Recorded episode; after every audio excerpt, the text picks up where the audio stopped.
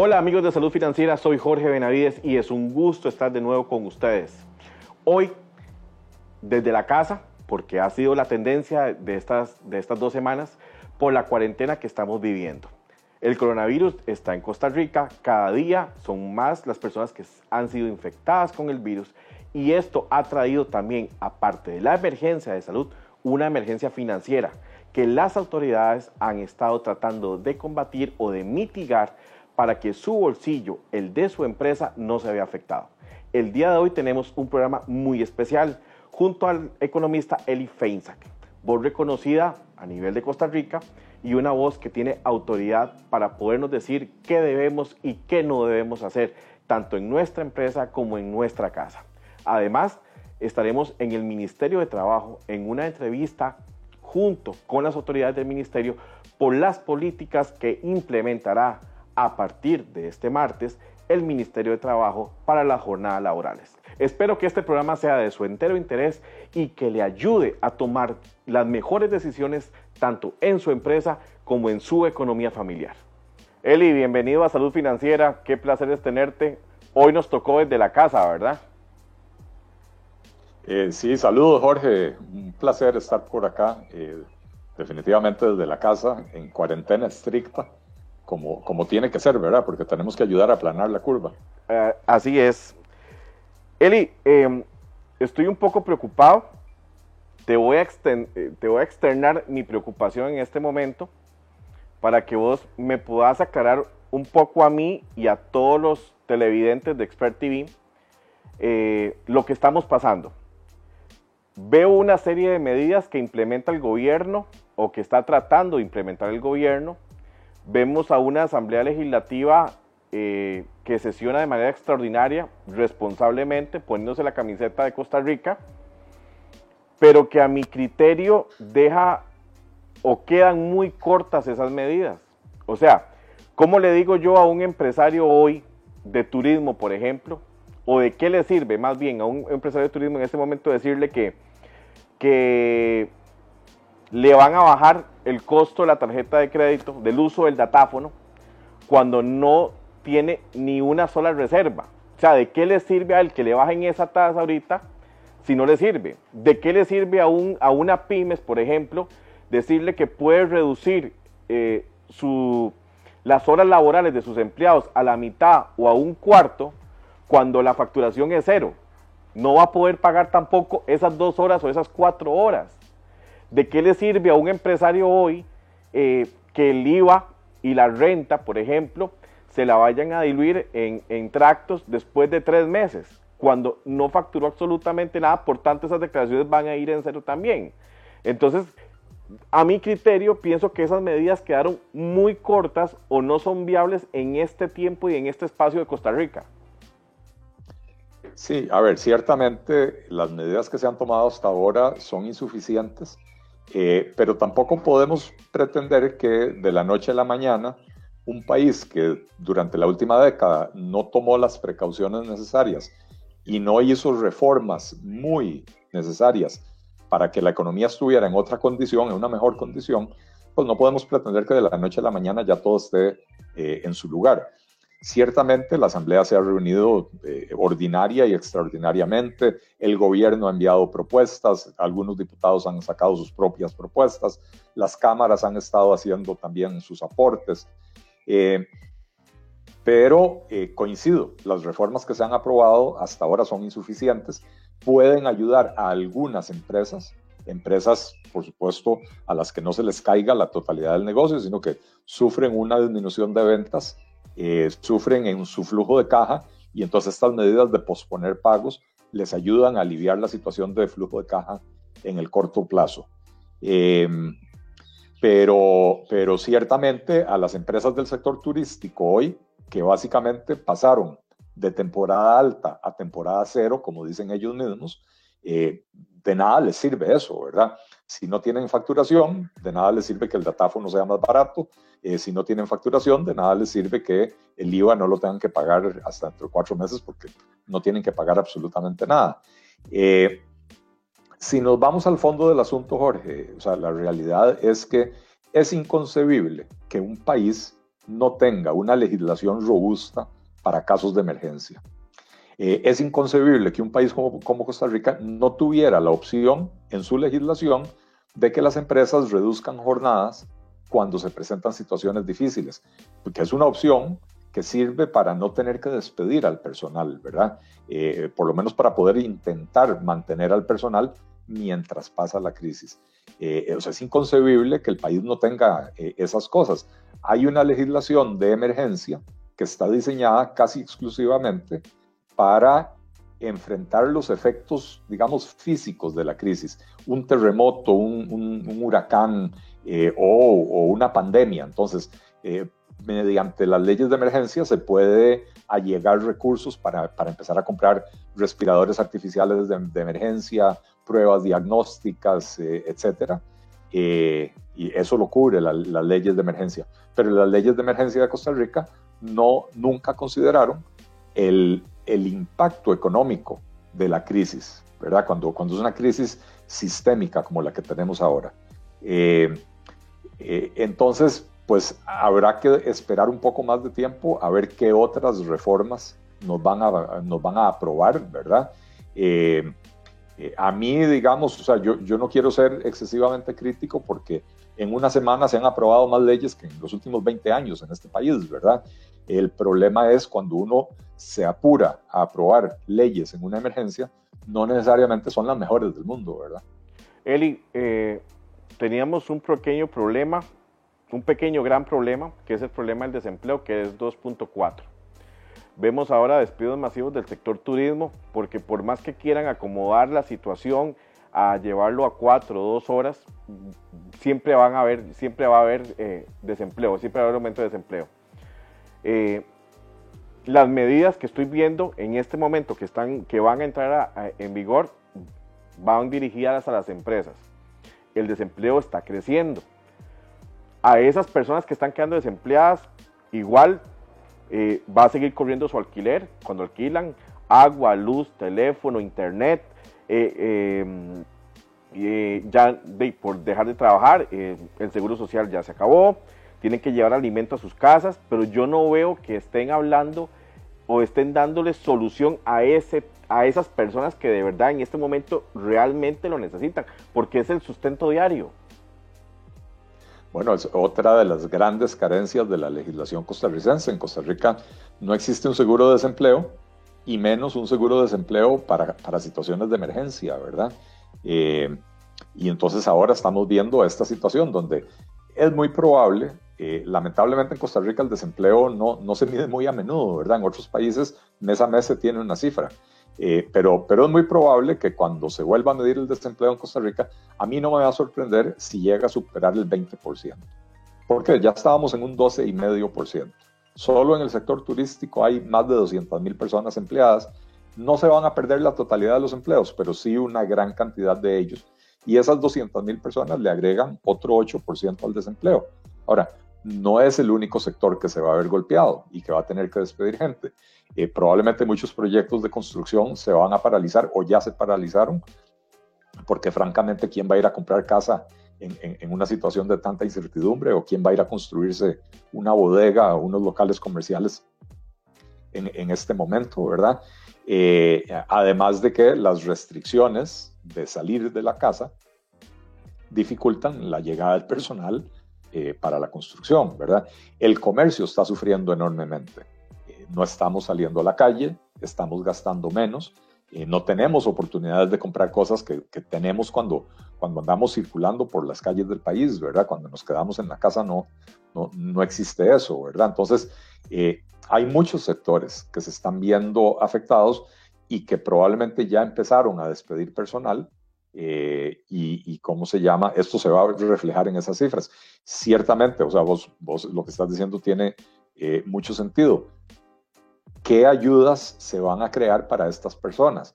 Pero entonces, Jorge, también tenemos que empezar a preguntarnos con qué dinero creamos esas ayudas. Porque, por un lado, Hacienda va a dejar de percibir ingresos va a haber una disminución de la actividad económica, ya sea una desaceleración radical o probablemente un, decrecimiento, una recesión, ¿verdad? y eso implica menor recaudación. Eh, pero además, se están, entre las medidas que ya se aprobaron, se aprobaron postergaciones de pagos de impuestos, eh, moratorias, ¿verdad? Entonces, eso quiere decir que Hacienda no va a recibir el dinero en, en, el cronograma que tenía o de acuerdo al cronograma que tenía, ¿verdad? Entonces, estamos disminuyendo los ingresos por un lado y necesitamos crear programas para ayudarle a las personas, a los trabajadores, a los que se queden desempleados.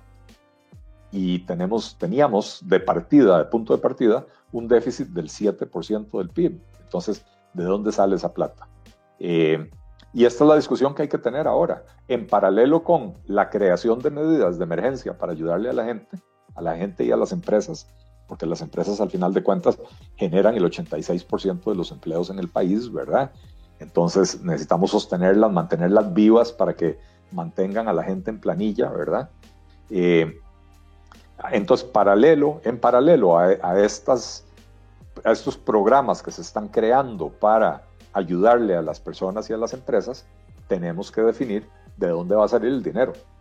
No podemos simplemente decir, pidamos un crédito. Claro, eh, vamos a tener que pedir créditos, pero ya estábamos en una situación de endeudamiento límite del país, ¿verdad? Y entonces las decisiones que se tomen en este momento pueden tener un costo tan elevado eh, a mediano y largo plazo que podrían hacer que una vez que pase la pandemia no logremos recuperar la economía costarricense fácilmente. Entonces tenemos que ser responsables. Las medidas que se vayan a tomar en este momento tienen, tiene que ser ojo al Cristo. Tenemos que estar poniéndole atención a la situación fiscal del país y tomar medidas acordes con nuestra realidad. Yo veo que en este momento están concentrados, y lógico que tiene que ser así, en cómo combatir el coronavirus, o sea, cómo hacer que, la, que esto no, no, no se dispare, la curva no se dispare hacia arriba. Pero deberíamos de estar también discutiendo en paralelo, Eh, eh, las medidas que vamos a tomar. El, crédito que se está discutiendo en la Asamblea Legislativa en este momento, que se le dio primer debate, creo que fue el sábado que se le dio primer debate o ya se discutió, es para esas medidas, Eli. Eh, el crédito, sí, el, de la Corporación Andina de Fomento, creo que ahora se llama Banco Latinoamericano de Desarrollo, en principio se había solicitado ese crédito para eh, hacer, para canjear deuda cara por deuda un poco más barata, ¿verdad? se, le, se le introdujo una moción para que ahora ese dinero se utilice en la atención de la crisis, ¿verdad? en para, para, tener recursos disponibles para lo que sea necesario, compra de respiradores, eh, eh, medicamentos, una vez que haya eh, vacunas, etcétera, ¿verdad? entonces le puso una moción para que el dinero ahora se pueda destinar a eso. Y entiendo que lo que no se haya usado hasta el 15 de diciembre se le devuelve al Ministerio de Hacienda para que se use para el, para el propósito original, que era ese, ese, canje de deuda cara por barata, ¿verdad? Así que sí, ahí hay, ahí hay un crédito eh, que, que, va a servir para eso. Eh, todo el plan proteger del que ha hablado el gobierno, básicamente se, se, trata de, de, créditos y, eh, de, destinar ingresos que originalmente iban a estar para otras cosas, destinarlos al, a, no solo al combate de la pandemia, sino también a los programas de ayuda que se están creando o que hace falta crear para poder eh, de evitar que las personas no, eh, no se nos mueran de hambre. Si, ya, ya, o sea, si logramos parar la, la, epidemia, no podemos entonces después llegar a una situación donde, donde la gente se está muriendo de hambre porque se quedó sin trabajo. ¿verdad? ¿Vos crees que esta situación que estamos pasando en este momento en Costa Rica y a nivel mundial, pero hablemos de Costa Rica, sea el empujón que ocupaba el gobierno para tener ya de forma definitiva un plan de reactivación económica? que no lo teníamos y que muchas veces lo discutimos en diferentes medios, que no teníamos un norte y que ahora sí, obligado a esta situación, tiene que haber un plan, pero de ya. Bueno, yo lamentablemente sigo sin ver en el gobierno esa convicción necesaria, ¿verdad?, de, que hay que tomar medidas para la reactivación económica. Eh, en este momento todo el mundo está concentrado en las medidas de salvamento, más que en las de reactivación económica, ¿verdad? Eh, Y esta situación, esta pandemia, va a ser doblemente necesario que el país se aboque a tomar medidas de reactivación económica, pero no solo medidas de reactivación económica, reformas estructurales profundas que le permitan al país, cuando se supere esta crisis a nivel mundial, tener las herramientas necesarias para poder aprovechar las nuevas condiciones eh, y, empezar a volver a ser prósperos. Eh, yo en ese momento no veo al gobierno con esa convicción, pero también reconozcamos, el gobierno ahora está en el día a día. Tienen una crisis enorme, que es la, pandemia, una crisis enorme en sus manos y están básicamente concentrados en ver cómo hacen para que no nos enfermemos todos al mismo tiempo, sino poder distribuirlo a lo largo del tiempo para no hacer colapsar los servicios de salud del país. Y ese es el enfoque principal, ¿verdad? Eh, pero ciertamente las autoridades económicas del gobierno, que no son las que andan buscando enfermos de coronavirus para hacerles tests, deberían, y ojalá lo estén haciendo, aunque no se, no se ve, pero deberían de estar pensando en qué reformas económicas hay que empezar a adoptar inmediatamente para mitigar los efectos de esta crisis. Eli, ¿qué tan golpeada va a quedar la economía costarricense? Ya venía minada, pero ¿qué tan golpeada va a quedar? A tu criterio, es un criterio personal.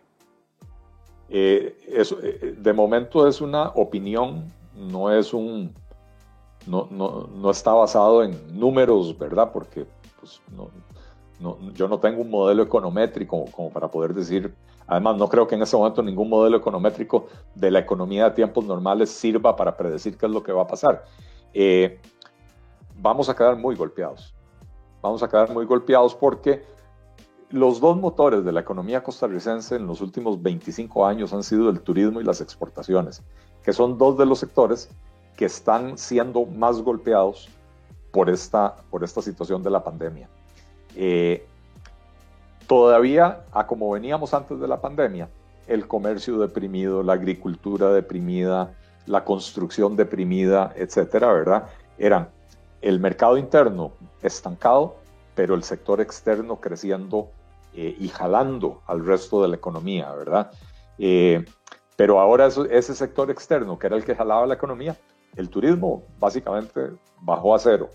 Y yo no creo que el turismo vaya a, a, tener ninguna recuperación en el presente año, ¿verdad? Ojalá tal vez en el próximo. Eh, y las exportaciones están sufriendo porque las cadenas logísticas a nivel del mundo están completamente desordenadas, rotas, puertos cerrados, países cerrando fronteras que no se sabe si, también incluyen bienes y servicios o solo personas, etcétera, ¿verdad? Entonces, nuestra economía va a quedar muy golpeada y va a quedar muy golpeada porque entramos a la crisis en la peor condición posible. Entramos a la crisis con 11 años seguidos de déficit fiscal altísimos, ¿verdad? Déficits que, que que oscilaron entre el 4 y el 7% anual durante 11 años seguidos, eh, con el nivel de endeudamiento ya en niveles, o, más bien con el endeudamiento público ya en niveles insostenibles, alrededor de un 60% del PIB, eh, con un desempleo del 12.4%, con 46,3% de la gente que sí tiene trabajo en el sector informal. Eh, o sea, ya estábamos mal, entramos muy mal a esta crisis, a diferencia del 2009. ¿verdad? Que eh, el país enfrentó una crisis que no, no era pandémica, pero era una crisis mundial financiera, ¿verdad? Eh, ¿Y en qué condiciones llegó el país? Con la economía creciendo a 5 o 6% antes de la crisis, ¿verdad? Eh, con las finanzas públicas equilibradas, con el nivel de endeudamiento un 24% del PIB. entonces, el petróleo estaba alto y se vino para abajo. Eh, ahora el petróleo estaba abajo, se vino un poquito más abajo, pero ya no nos representa un alivio tan grande la caída del precio del petróleo, ¿verdad? Entonces, vamos a quedar muy golpeados. A mí no me sorprendería que este año el crecimiento del país sea cero o negativo. Eh, he leído reportes de, bancos de inversión eh, que, que estiman que en Estados Unidos este segundo trimestre, bueno, este no, ahora estamos en el primero, que el segundo trimestre va a tener un decrecimiento de entre 5 y 6% la economía gringa, ¿verdad? Eh, y eso nos va a impactar a nosotros porque Estados Unidos es el principal destino de nuestras exportaciones y es el principal país de origen de nuestros turistas.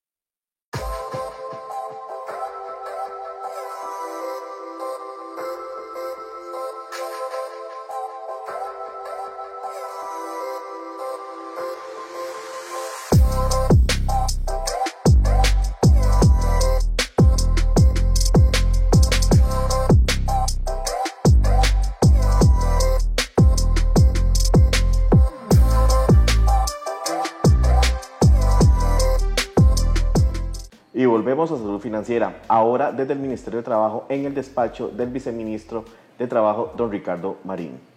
Don Ricardo, un placer tenerlo por acá. Un placer, gracias y ojalá podamos informarle a, todas las personas lo referente a, a este estado de emergencia en el que estamos. En este momento tenemos una crisis de salud en la cual toda la población en este momento está enfocada en que no se me pegue el virus, en estar en la casa, todas las recomendaciones que nos da el ministro. Pero también esa, crisis nos lleva a tener problemas laborales y problemas financieros, de los cuales hay muchas dudas porque se oyen eh, que hay un montón de medidas que se anuncian en Casa Presidencial, en la, en la conferencia de prensa todos los días, ¿verdad? Pero que se queda ahí. Ya el ministerio las acaba de implementar, me decía usted, y entra en, vigencia desde ahora. Claro, bueno, sin duda el, lo primero que tenemos que, valorar, ¿verdad?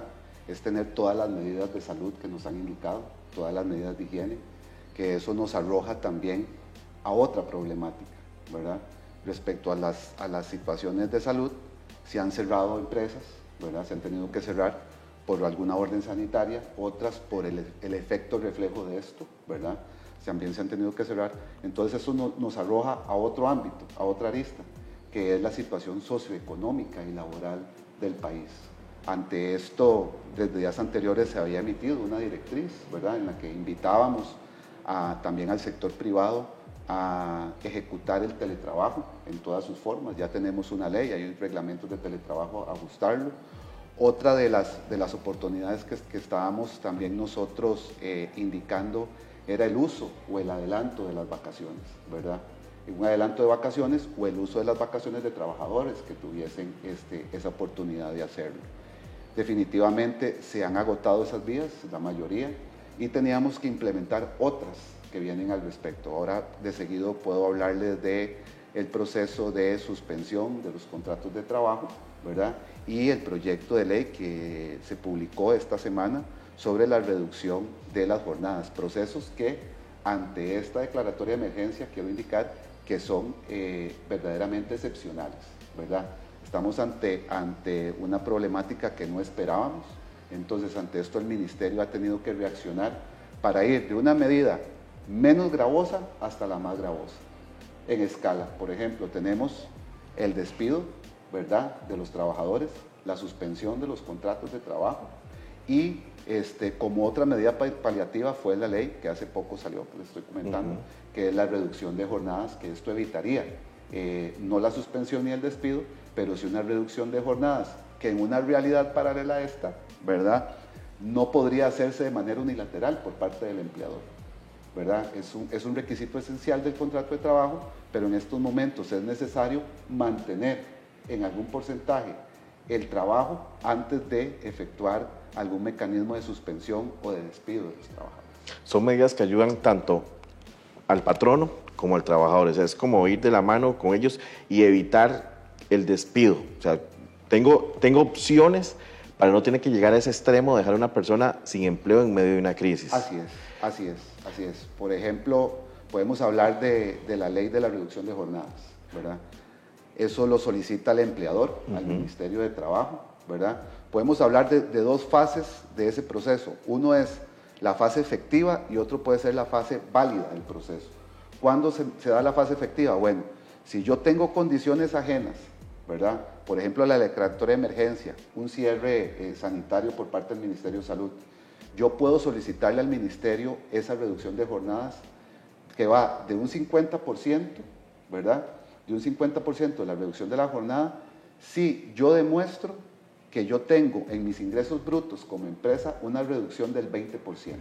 comparado al mismo mes del año anterior, ¿verdad? Pero si yo demuestro que esa, ese, ese ingreso bruto es mayor al 60%, yo puedo reducir hasta un 75% la jornada. ¿Qué quiere decir esto? Al reducir la jornada, tenemos que entender bien que en ese momento también se va a reducir el pago del salario. Va a ser proporcional el, la reducción de la jornada con el pago de salario. Algo muy importante que muchas dudas le han quedado a los empleadores es respecto al pago de la Caja Costarricense del Seguro Social. Bueno, se readecúa esa cuota, ¿verdad? Ese, ese pago a, la, a la seguridad social de los trabajadores y durante ese tiempo que se declare la reducción de la jornada, el empleador tendría que aportar eh, el porcentaje eh, proporcional a lo que está pagando durante la reducción de jornada como salario. ¿verdad? Eso es importante aclararlo porque puede ser que crea confusión a, la parte empleadora. Eh, o sea, en este momento, lo primero que tengo que hacer es solicitarle al Ministerio de Trabajo esa reducción. Sí. Una vez que el Ministerio me la prueba, pues tiene que llegar un una tipo de aprobación, ¿verdad? de parte de ustedes. Sí, perdón. Yo la hago efectiva hoy. Ya yo no tengo una condición, cómo mantenerles el 100% de la jornada a mis trabajadores. Yo le digo a mis trabajadores hoy, reduzco la jornada. Pero la ley lo que nos dice es que a partir de que yo reduzco la jornada, tengo tres días de tiempo para presentárselo al Ministerio de Trabajo. Ahora vamos a hablar de eso, se la presento al Ministerio de Trabajo y el Ministerio de Trabajo valida esa, esa reducción de jornada. Se hace efectiva desde el momento en que el empleador la ejecuta, pero le adquiere eh, un carácter legal cuando el Ministerio de Trabajo la valida por medio de una resolución. Entonces, esa resolución va a ser retroactiva al momento en que el empleador ejecutó la, reducción de jornada. Es importante que en esta ley eh, tiene varias aristas que, me gustaría eh, aclarar. Hay limitaciones para la reducción de jornada. Por ejemplo, la mujer en estado de embarazo en periodo de lactancia no entraría en una reducción de jornada. Otra limitación es que las personas con fueros especiales, ¿verdad? Dentro del ámbito de la empresa privada, porque es una ley que en estos momentos solo está contemplada para el sector privado, las personas con fueros especiales no podría pretenderse de que sean para, para un, un aspecto discriminatorio hacia ellos. ¿Cuáles son las personas que tienen fueros especiales dentro del sector privado? Bueno, en algunas empresas hay sindicatos, entonces los sindicatos tendrían, los representantes sindicales tendrían un fuero especial. Las personas menores de edad también tendrían un fuero especial. Si hay personas denunciantes por un posible acoso sexual, también tienen ese fuero especial. Entonces, no se podría pretender hacer este giro del cambio de jornada pretendiendo afectar a cierto sector o que sea discriminatorio. Entonces, estas personas hay que tomar en cuenta a la hora de valorar esa reducción de jornada de que no sea un movimiento discriminatorio, de que se le aplique a unos sí y a otros no. Ok. Ahora, ¿Qué pasa si ya yo no puedo aplicar una reducción eh, laboral y tengo que llegar a la suspensión de mi contrato? Ok. El proceso de suspensión de los contratos de trabajo ya existía en el Código de Trabajo. Ya tenemos un capítulo que nos arrojaba cómo es el proceso. Pero ante la gran cantidad de solicitudes que hemos tenido en el Ministerio de Trabajo, era imposible con ese proceso ordinario establecido realizarlo de una manera inmediata. ¿Por qué? Porque el empleador no solicitaba la suspensión, ¿verdad? Habían tres posibilidades para solicitar la suspensión que están contempladas en el Código de Trabajo. La primera es falta de materia prima, ¿verdad? Por parte de la empresa. La segunda es por un caso fortuito de fuerza mayor. Y la tercera era por la muerte del empleador. Si había una de esas tres causales, la empresa podía solicitar la suspensión del contrato de trabajo que cuento eh, como experiencia, muy pocas veces hemos recibido esos procesos en el ministerio, pero ahora con la ola del estado de emergencia que se ha dado, pues entonces son muchísimas las que tenemos. Entonces, eh, mediante ese proceso, el inspector tenía que ir a los centros de trabajo, entrevistarse con los trabajadores, revisar los centros de trabajo inclusive, ¿verdad? Hacer esa inspección ocular eh, en el lugar, pero ahora, bueno, tenemos que evitar el contagio, ¿verdad? Y aparte de eso tendríamos nosotros que se dilataba mucho el proceso, podía tardar unos dos meses. Entonces, ante este se construimos un decreto en el cual podemos agilizar el proceso, que por medio de una declaración jurada y una solicitud del empleador, eh, se recibe por medio del correo electrónico y de una vez tendríamos un plazo de tres días, si todo está bien, de emitir esa suspensión del contrato de trabajo. ¿Cuáles son las consecuencias de la suspensión? Bueno, con la reducción de jornadas la relación laboral continúa en el tiempo. con una jornada disminuida, con un salario disminuido, pero había continuidad, ¿verdad? Con la suspensión detenemos esa relación laboral, por decirlo así, la congelamos. No está terminada, pero sí está suspendida. ¿Qué quiere decir? No hay una contraprestación de tanto yo trabajo para que me paguen un salario. Queda suspendida durante el tiempo en que el empleador solicite eso. ¿Y qué pasa con la suspensión en cuanto a mis derechos en la caja del Seguro Social? Como patrón yo tengo que seguir pagando la caja aunque esa persona esté con su contrato suspendido. Es una buena pregunta para aclarar. Como la relación está suspendida, ¿verdad? No tendrían que haber pagos a la seguridad social durante ese tiempo. El empleador no podría eh, pagar esa, ese, aporte a la caja de seguro porque no hay una relación laboral. ¿verdad? Entonces, si hay, si, el trabajador está asegurado, sí se le podría atender en los servicios ¿verdad? de salud, etcétera, pero con eh, la anterioridad de lo que se estaba reportando en la caja del seguro social. Ok, entonces con la suspensión no tengo, eh, no tengo seguro con la flexibilidad de horarios en este momento, entonces sí mantengo mis derechos en la caja del Seguro Social, que es importante, aunque tengo una reducción de salario. Exacto, se sigue reportando con base en la proporcionalidad del salario que se está pagando durante esa reducción. Eh, importante también con lo de la suspensión, eh, las responsabilidades que puede haber, tanto en la reducción de jornada como en la suspensión de contratos, los requisitos son muy parecidos, es una solicitud y una declaración jurada. Entonces, para facilitar esos documentos, en la página del ministerio ya están los formatos establecidos, ¿verdad? En el que el empleador se puede guiar y utilizar esos formatos y todos los requisitos que hay y todo se va a canalizar por medio del de, eh, el correo electrónico. ¿Y con un tiempo de respuesta de aproximadamente cuánto tiempo? Tenemos un plazo de respuesta para ambos procesos de tres días. Si la formalidad de la solicitud se cumple, están todos los requisitos, en tres días nosotros tendríamos que estar resolviendo esa resolución. Puede ser que a algún empleador se le vaya algún requisito, ¿verdad?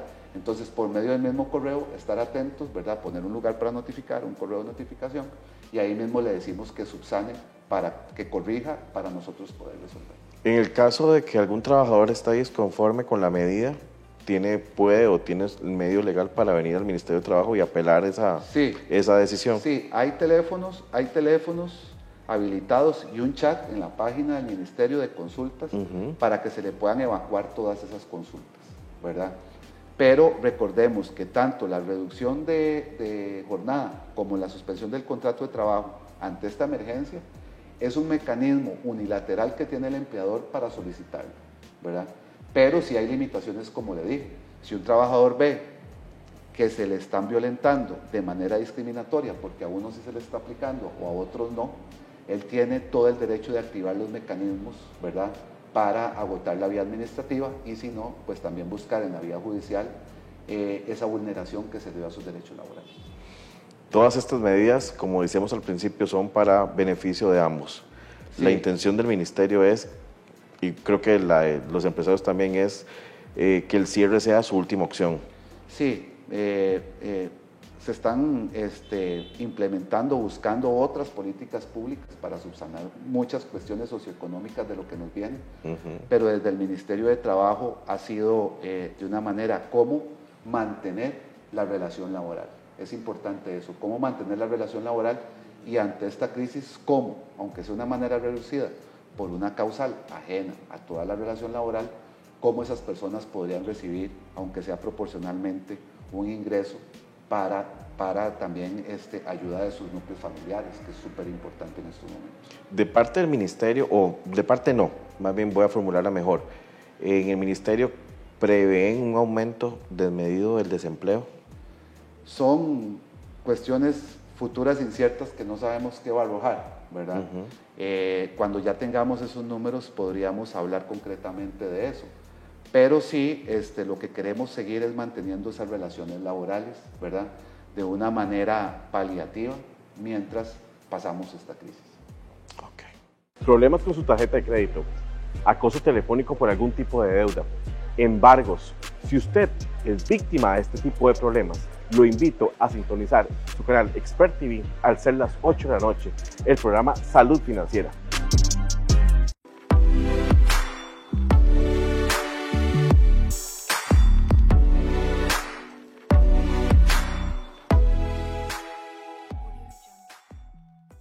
Volvemos a salud financiera y seguimos la charla con el señor viceministro de Trabajo. Señor viceministro, estamos en un tiempo difícil y lo que menos queremos escuchar son más malas noticias. De parte del ministerio siento o hemos sentido los que trabajamos en el sector privado eh, que es en este momento el sector más afectado de la, de la economía costarricense, un apoyo, pero de los grandes, como nunca se ha sentido parte del ministerio. Así es, eh, de parte del ministerio, créanme que nosotros somos los primeros que estamos en la línea tratando de arreglar esta realidad socioeconómica de la mayoría de los trabajadores. Yo creo que es un momento en que ocupamos eh, de, nosotros lo más humano y lo más social que podríamos ser, ¿verdad? y si se puede implementar la mayoría de políticas públicas para ayudar a la colectividad eh, en buena hora. Y es un compromiso que tenemos, tanto la ministra de Trabajo como los otros viceministros, de que el Ministerio de Trabajo sea en estos momentos, o se convierte en estos momentos, en un servicio esencial para ayudarle a la ciudadanía en, en todos los aspectos laborales que se puedan. Insisto, eh, meterse a la página del ministerio, ahí están todos los teléfonos, hay un chat de consultas, todavía aquí en el edificio central se están atendiendo gente con consultas, con las debidas este, normas de salud, ¿verdad? Pero esto es algo que tenemos que salir todos, ¿verdad? Y desde el ministerio eh, el llamado que hago es que salgamos adelante y que saquemos lo mejor de nosotros para, para lo que viene. De verdad, muchas gracias por su tiempo, gracias por toda la información. Espero que ustedes que nos están viendo, esta información haya sido de toda la utilidad posible para tomar decisiones tanto en su empresa como en su entorno. De verdad, muchas gracias por la sintonía. Volvemos a Salud Financiera.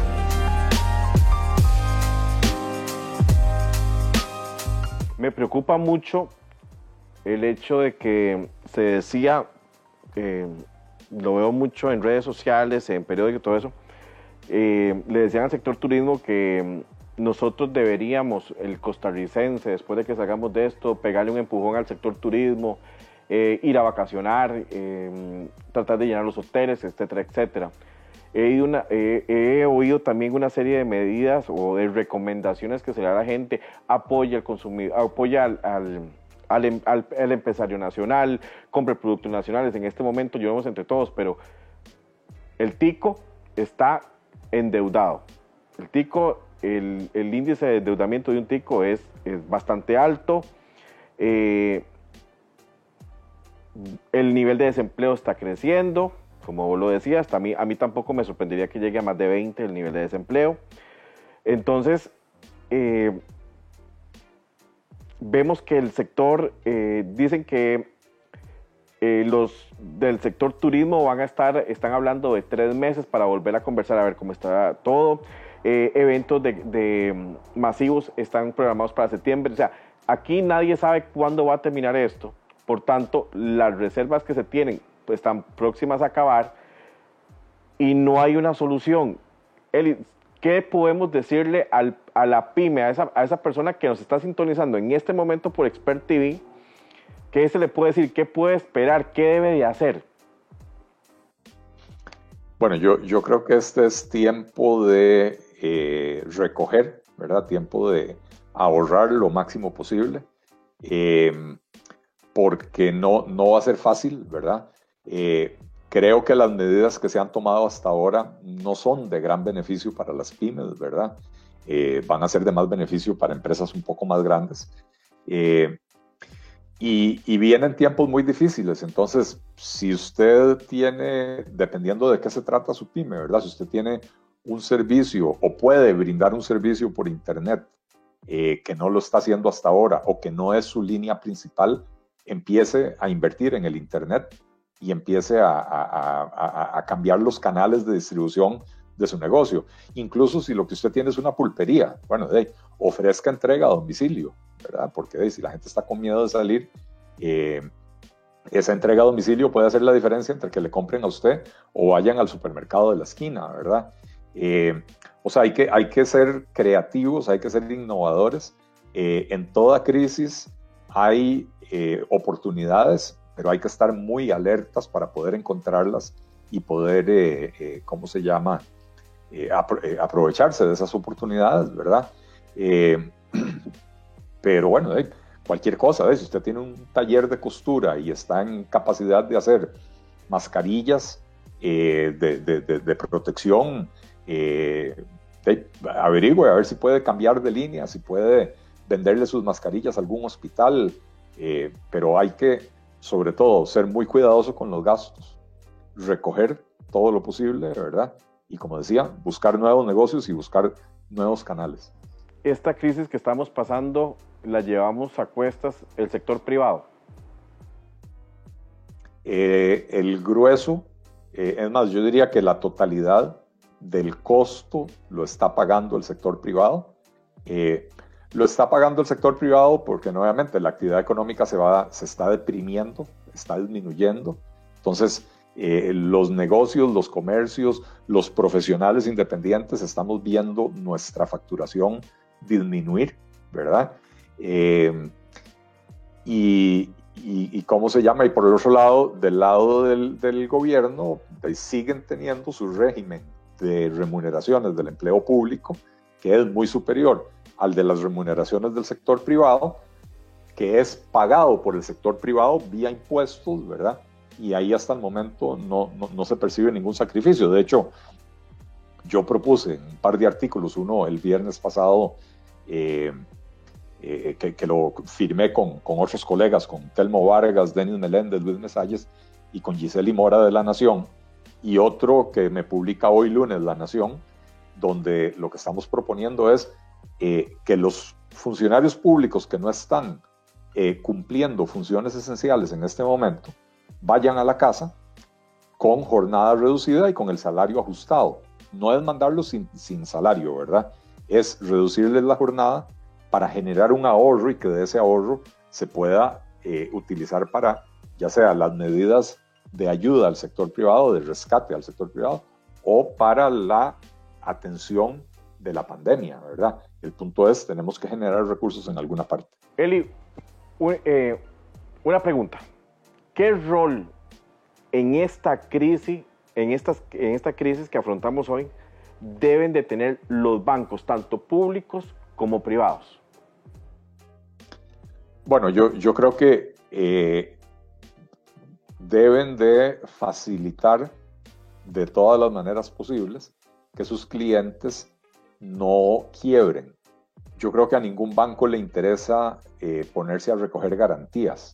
A los bancos les interesa que sus clientes tengan éxito para que puedan repagar la deuda. Eh, sobre todo si entramos en una crisis económica prolongada. Un banco que se llene de propiedades y se llene de carros a dónde los va a vender. ¿Verdad? Si, si, si la economía está deprimida, si la gente no anda comprando eh, apartamentos, casas, carros, etc. Entonces, el banco se llenaría de garantías que no le producen ninguna utilidad, que tienen un costo de mantener, que además se deprecian en el tiempo, sobre todo si son carros y ese tipo de cosas, ¿verdad? Entonces, los bancos deberían de facilitar todas las condiciones necesarias para que sus clientes no se ahoguen. Y esto implica eh, bajar tasas de interés, esto implica renegociar los créditos, extender plazos, ofrecer eh, eh, periodos de gracia mientras dure lo peor de la crisis, pero es sentarse con cada cliente y diseñarle un programa, o, por lo menos diseñar un programa para cada categoría de cliente, un programa que les permita a la mayoría de sus clientes sobrevivir. Te lo pregunto porque volver a estructurar este país nos va a tardar tiempo.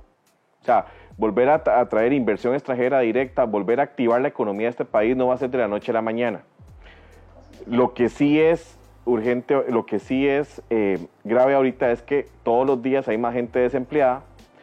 Eh, todos los días vemos más negocios que están cerrando porque prácticamente nadie les está llegando. O sea, eh, yo tuve la oportunidad de andar por varios centros comerciales por trabajo estos días y ver, por ejemplo, un multiplaza está muerto, un, un tanto en Curridabat como en, como en Escazú. Eh, otros centros comerciales aquí de la zona donde yo me encuentro están totalmente muertos. El banco, eh, yo si me quedo sin trabajo hoy, yo no sé cuándo voy a, a, conseguir trabajo. Puedo llegar a un banco y decirle al banco, estoy sin trabajo en este momento, no tengo seguro de desempleo, tengo mi crédito hipotecario, tengo mi casa con ustedes, pero no, puedo, no tengo cómo pagarles. Tal vez el banco me vaya a decir a mí, bueno, eh, el plan es de tres meses, dos meses a tres meses que podemos, pero ¿qué va a pasar? ¿Qué, va, qué, qué pueden hacer los bancos en este momento, que serían nuestro principal aliado o nuestro principal enemigo conforme va pasando el tiempo? ¿Qué pueden hacer los bancos para para aliviar esa carga? O sea, ¿qué, le va a decir un banco a un hotel en tres meses si, si no está viniendo extranjeros a Costa Rica en tres meses, por ejemplo? ¿No crees que deberían tener un poquito, un poquito más flexible en el tiempo para poder eh, aliviar esta carga? Que no sabemos, como vos decís, cuándo va a terminar. Bueno, hoy, hoy por ejemplo, eh, y, y conste, no he leído los detalles, pero me enteré que el Banco Nacional eh, autorizó para el, para el sector turístico en particular plazos de hasta nueve meses de, de readecuación de, los créditos, ¿verdad? O sea que básicamente el Banco Nacional está reconociendo que el sector turístico no va a poder básicamente levantarse de aquí a fin de año. Eh, también creo, Jorge, que los bancos, eh, si en este momento están ofreciendo tres meses, probablemente dentro de tres meses van a tener que extender los pedidos y volver a sentarse a renegociar, ¿verdad? Eh, como decíamos, nadie sabe cuánto va a durar esto. Tampoco tiene sentido que el banco te diga, bueno, yo le doy dos años de gracia sin que usted pague nada, si vos dentro de cuatro meses conseguís trabajo, ¿verdad? Eh, entonces, eh, puede ser que para ellos sea una estrategia razonable decir, ok, le voy a dar tres meses y dentro de tres meses hablamos. Perdón, también los bancos, recordemos que están amarrados por las regulaciones de la SUGEF y de la CONACIF, ¿verdad? Entonces, ellos no pueden ir más allá de lo que estas regulaciones les permitan. Eh, ya la CONACIF se reunió, ya adoptó algunos cambios regulatorios que, por ejemplo, le permiten a los bancos eh, reestructurar deudas de clientes sin que eso les manche el, expediente a, los clientes, ¿verdad? Porque había ciertas limitaciones de cuántas veces o cada cuánto tiempo se podía hacer una reestructuración sin mancharte el, expediente. Entonces, se están tomando medidas en, varias direcciones, como dijimos al principio. De momento son medidas insuficientes, pero por lo menos son un primer paso, ¿verdad? Hay voluntad entonces de parte de los bancos, hay, hay voluntad de parte del CONACIF, de la SUGEF, de sacar este barco adelante. De ellos sí sentís que hay, que hay buen ambiente. Yo, yo creo que sí. Eh, eh, como decía, como decía hace un, ratito, incluso porque está en el propio interés de los bancos. Al banco, eh, al banco no le interesa tener un, eh, un default masivo, ¿verdad? O sea, que de pronto eh, 100 mil clientes digan, no puedo pagar el crédito, tome, aquí están las llaves de mi carro o las llaves de la casa, porque ¿qué hace el banco con todas esas garantías, verdad? Eh, no es, no es lo mismo cuando una economía está dinámica. Entonces, si, si, si vos te atrasas en el pago, te mandan a un matón para que, para que les entregues la llave de la casa y tu casa agarran y, la, y la, la, medio maquillan un poquito y la venden en tres meses, ¿verdad? Hoy no, hoy si te van a quitar tu casa, esa casa puede quedarse sin vender durante dos años, ¿verdad? Los bancos mismos no saben cuánto tiempo va a tardar eso. Entonces está, es en el propio interés de los bancos ser flexible con los clientes para que no tengan una, un deterioro muy marcado de su cartera crediticia. ¿Qué debe hacer Costa Rica en este momento para mitigar en la medida de lo posible todos los efectos que está trayendo esta crisis? Eh, Jorge, es una, es una pregunta muy difícil, ¿verdad? Porque estamos en una situación inédita. Eh, no hay nadie que pueda decir, sí, yo recuerdo eh, cuando pasamos la Gran Depresión en 1930, eh, y esto fue lo que hicimos, ¿verdad? Eh, eh, como decía anteriormente, entramos a esta crisis con una situación fiscal excesivamente comprometida, ¿verdad? Entonces, yo sí creo que las medidas que se tomen se tienen que tomar prestándole atención a la ecuación fiscal, que es, va a ser necesario incrementar el gasto en muchísimas cosas, lo cual nos va a obligar a reducir el gasto en otras para no quebrar al país. Y esto implica que deberíamos de, una vez que, digamos, superemos estas primeras semanas de, atolondramiento, de aprobar leyes atropelladas, etcétera, el siguiente paso es sentarse a aprobar con la misma diligencia las reformas estructurales profundas que necesita este país.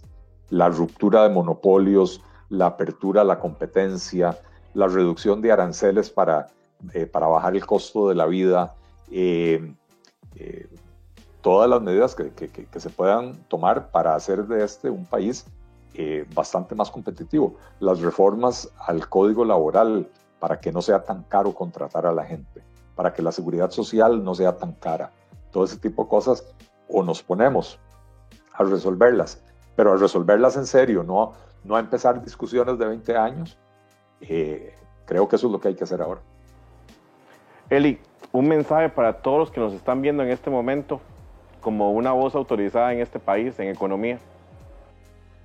Eh, Jorge, yo creo que el, mensaje más que de economista es, es, humano. Eh, estamos viviendo tiempos de mucha incertidumbre y yo sé que esto asusta a las personas porque cada día cambia la situación, porque nadie sabe cuánto va a durar eso.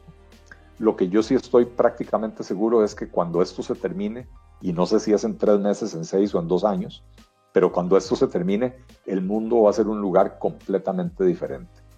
Y eso me ha hecho pensar a mí en los últimos días en, mis abuelos. Vos sabes que mis abuelos emigraron a Costa Rica eh, en la época de la Segunda Guerra Mundial eh, ellos eh, venían de, de, Polonia. A ellos les tocó vivir Primera Guerra Mundial, les tocó vivir la Gran Depresión de los años 30, les tocó vivir Segunda Guerra Mundial, les tocó emigrar a un país del que no sabían absolutamente nada, que no hablaban el idioma, que no conocían la cultura, que fueron muy bien recibidos aquí en Costa Rica.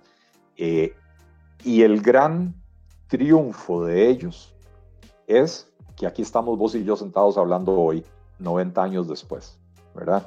Eh, entonces, no es el final del mundo. Los seres humanos somos muy resilientes, eh, eh, simplemente tenemos que empezar a abrir los ojos y empezar a ver qué decisiones tenemos que tomar para adaptar nuestras vidas a las nuevas condiciones que se vayan a presentar. creo que el llamado es a no incurrir en el pánico, así hacerle caso a las recomendaciones que nos está dando el Ministerio de Salud, ayudemos a frenar la curva, no, no seamos eh, agentes de contagio, quedémonos en la casa en la medida de lo posible. Eh, y, eso sí, agarrémonos duro porque de esto va a ser como, como una montaña rusa en la bajada, ¿verdad? Eli, demasiadas gracias por tu tiempo, gracias por, por educarnos financieramente hoy, gracias por darnos un panorama que no teníamos. Te lo agradezco mucho. Sé que estás eh, respetando tu cuarentena al 100%. Eh, nos vemos la próxima vez, si Dios quiere. Muchas gracias, Jorge. Eh, estoy a, tu servicio. felicidades por el nuevo programa en televisión. Gracias. y un saludo a toda la audiencia. Hasta luego, Eli. Gracias. Gracias. Esta última sección de nuestro programa siempre se ha tomado para dar consejos, pero el día de hoy no será así. El día de hoy es un llamado a que usted reflexione si estas medidas que hemos explicado durante este programa le sirven o no le sirven. En mi caso, por lo que he visto esa semana y por lo que pudimos escuchar de Eli Feinsack, son medidas que no se ajustan a la realidad que en este momento tenemos nosotros, los costarricenses. ¿De qué le sirve en este momento a un empresario que le rebajen el costo del datáfono, por ejemplo, si su facturación es cero. No está facturando, no hay comisión. Es una medida que le sirve a una empresa grande, no a una pyme o a una microempresa. ¿De qué le sirve que usted pueda rebajar la jornada de sus empleados a cuatro o a dos horas si su facturación sigue siendo cero? No tenés ingresos no vas a poder ni pagar la liquidación de ellos si tienes que despedirlo, o pagar las cuatro horas o las dos horas.